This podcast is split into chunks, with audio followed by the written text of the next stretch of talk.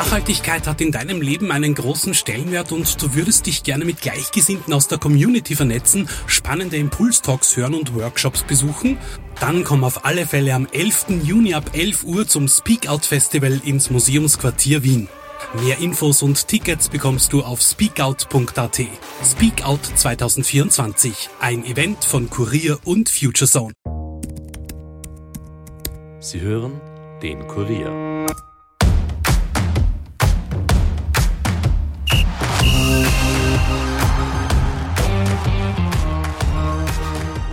Die Fußball-WM in Australien und Neuseeland ist vorbei und die österreichische Frauenfußball-Bundesliga geht wieder los. Die Weltmeisterschaft hat vor Ort Besucherrekorde gebrochen und ist trotz der Zeitverschiebung auch hier mit regem Interesse verfolgt worden. Im ÖFB und in der Admiral Frauen Bundesliga versucht man jetzt, das Momentum zu nutzen und für mehr Sichtbarkeit und Bekanntheit der Fußballerinnen in Österreich zu sorgen. Wir haben uns in dieser Episode mit der neuen Ligamanagerin Karina Wenninger zusammengesetzt. Die Ex-Teamspielerin sowie München- und Rom-Legionärin hat mit uns über die Entwicklung und über Neuerungen in der österreichischen Liga gesprochen, über ihre WM-Bilanz und über den Eklat rund um den spanischen Verbandspräsidenten. Mein Name ist Caroline Krause-Sandner und ihr hört eine neue Folge der Kurier Nachspielzeit.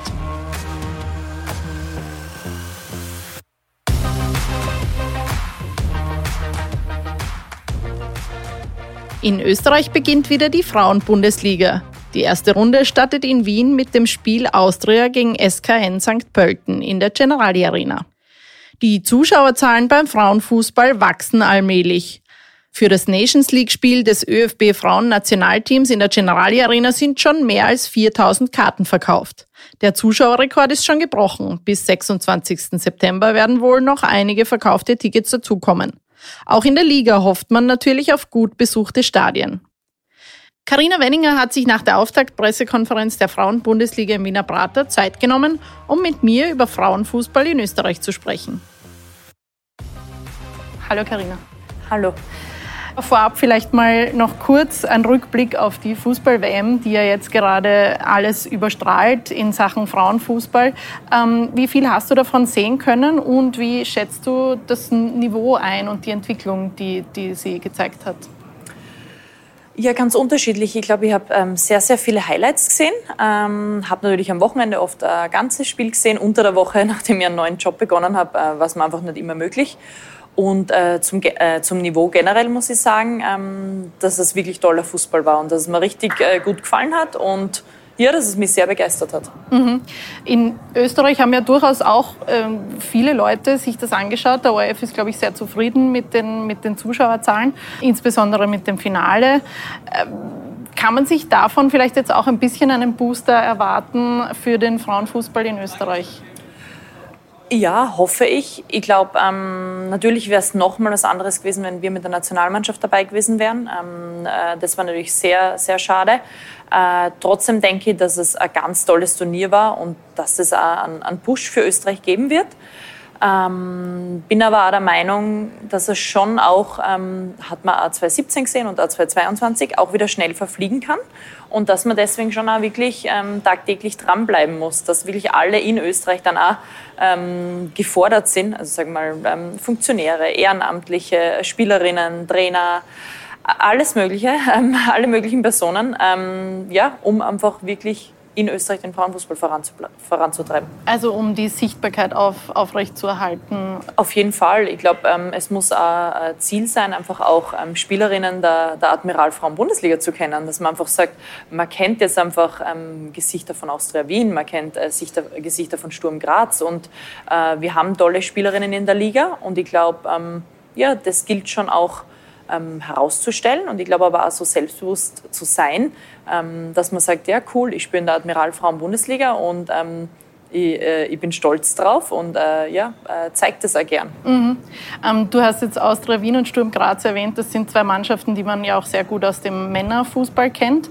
Ähm, es haben jetzt in den letzten Jahren mit äh, dem LASK und mit den mit Anfängen bei Rapid und Salzburg einige sehr bekannte österreichische Vereine, die durch Männerfußball bekannt sind, angefangen, äh, Frauen- und Mädchenfußball zu zu machen, zu starten.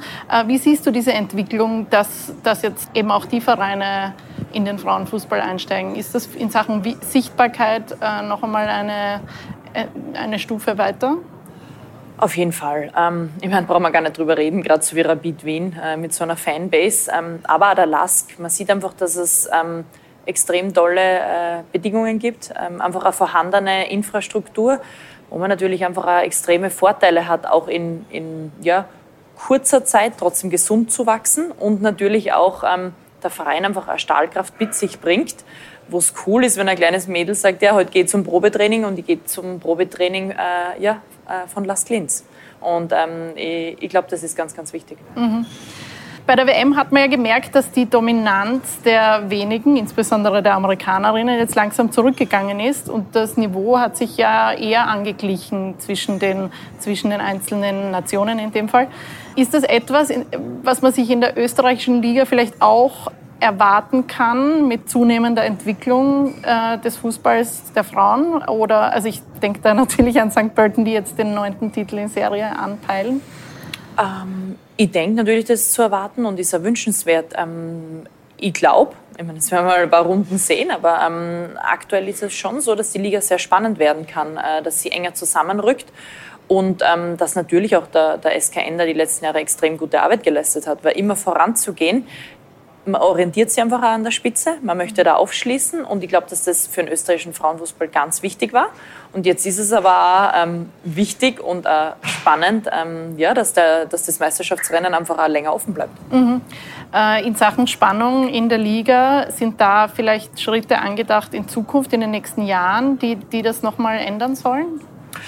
Ja, ist aktuell ähm, jetzt noch nichts fix beschlossen, aber äh, in Planung ähm, ist es ja, ist eine Formatänderung, die, die ähnlich der, der Männerbundesliga ist. Ähm, soll eben einen Grunddurchgang geben und dann eben eine, eine Punkteteilung mhm. mit ähm, oberem und unterem Playoff. Das wäre dann aber, wir haben aktuell zehn Mannschaften. Die Planung geht eher dahin, dass es dann sechs Mannschaften im oberen Playoff, vier im unteren wären. Mhm. Ähm, und da dann eben äh, nochmal mit ähm, Hin- und Rückspiel und dann einfach ähm, ja, einfach äh, Spannung. Äh, man erwartet dann Spannung äh, bis zum Schluss, natürlich im oberen, aber im unteren Playoff und ähm, äh, natürlich auch durch eine höhere Anzahl von, von Spielen einfach ähm, eine gewisse Attraktivität, aber auch für, für, für Sponsoren, für Unternehmen, Sichtbarkeit.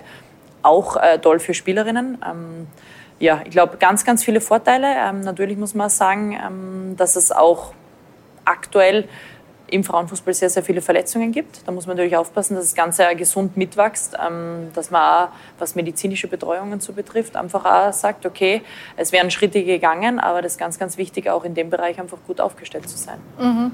Gibt es da schon ein Datum, wo man sich das vorstellen kann oder auf wie viele Jahre ist man jetzt? Ähm, aktuell ist die Planung, dass es zur Saison 24, 25 kommen könnte. Mhm, also schon nächste Saison. Nächste Saison, mhm. genau.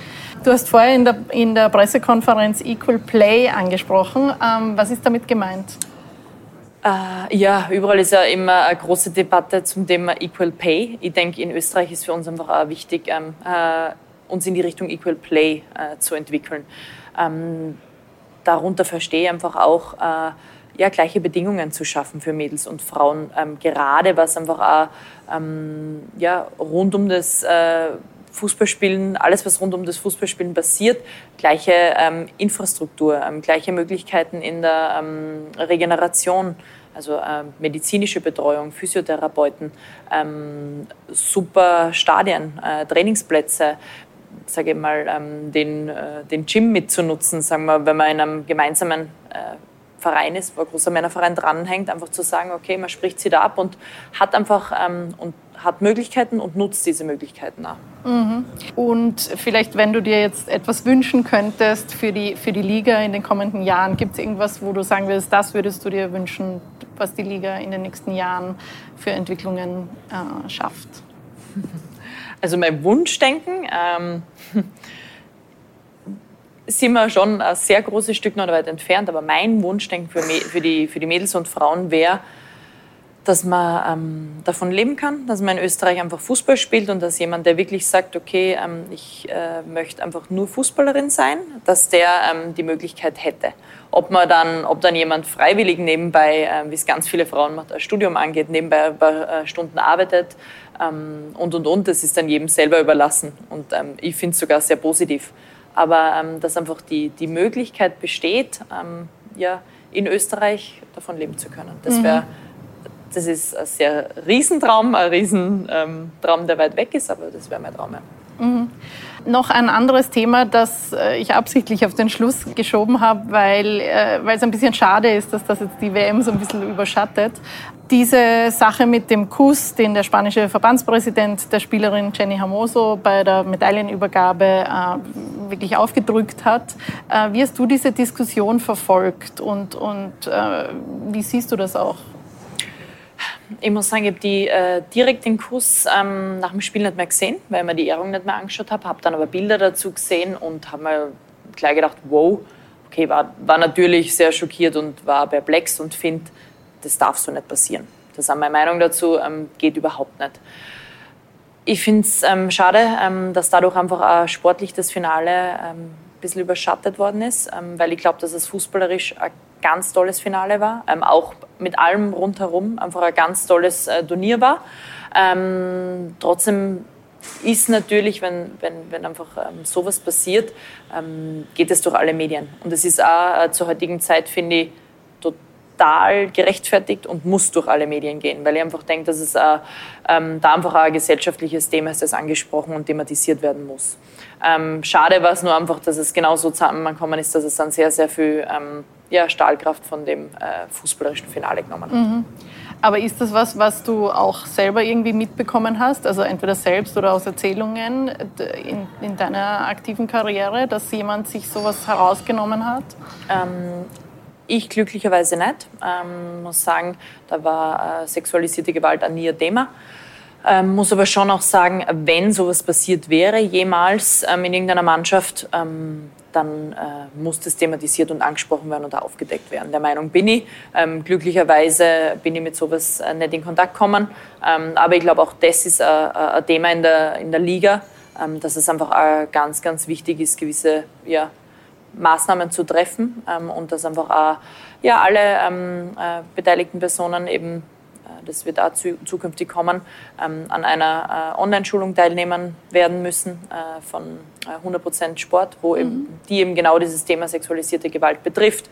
Dass es ganz, ganz wichtig ist, dass einfach auch ähm, Menschen, die, die in der Admiralfrauen-Bundesliga arbeiten, im Umgang mit den Spielerinnen einen Strafregisterauszug vorweisen können und den auch jährlich eben belegen. Ich glaube, das sind so Dinge, ähm, ja, man wird nicht leider immer alles ähm, zu 100 Prozent verhindern können, aber man sollte alle Maßnahmen ähm, getroffen, getroffen haben, dass man bestmöglich alles dafür getan hat. Mhm. Also das heißt, es gibt äh, in Österreich dann Stellen, an die man sich wenden kann. Genau. Es gibt Vertrauenspersonen. Wird, wir sind jetzt gerade in Gesprächen und es wird jetzt einfach auch, ähm, es wird jetzt auch kommen. Ja, und ähm, es wird auch verpflichtend sein, eben diese Online-Schulung gegen sexualisierte Gewalt eben verpflichtend für Vereine und eben auch äh, Funktionäre und alle Personen, die in dem Rahmen tätig sind, dass sie daran teilnehmen. Mhm. Ja, dann sage ich vielen Dank und wir freuen uns auf den Start der Bundesliga am Freitag und hoffen, dass es viele spannende Spiele geben wird. Auf Liebe Karina Wenninger, vielen Dank für das Gespräch. danke, danke. Und euch sage ich vielen Dank für die Aufmerksamkeit. Die Spiele der Frauen-Bundesliga könnt ihr übrigens live auf ÖFB TV anschauen. Auch der ORF zeigt einige Top-Spiele. Wenn ihr mehr über die Frauen-Bundesliga und das Frauennationalteam hören wollt, schreibt uns gerne auf sport.kurier.at oder hinterlasst uns einen Kommentar. Wir freuen uns auch über eine Bewertung der Nachspielzeit auf der Plattform eures Vertrauens. Mir bleibt noch, mich bei Dominik Kanzian für Ton und Schnitt zu bedanken und mich bis nächste Woche zu verabschieden. Alles Liebe und Baba!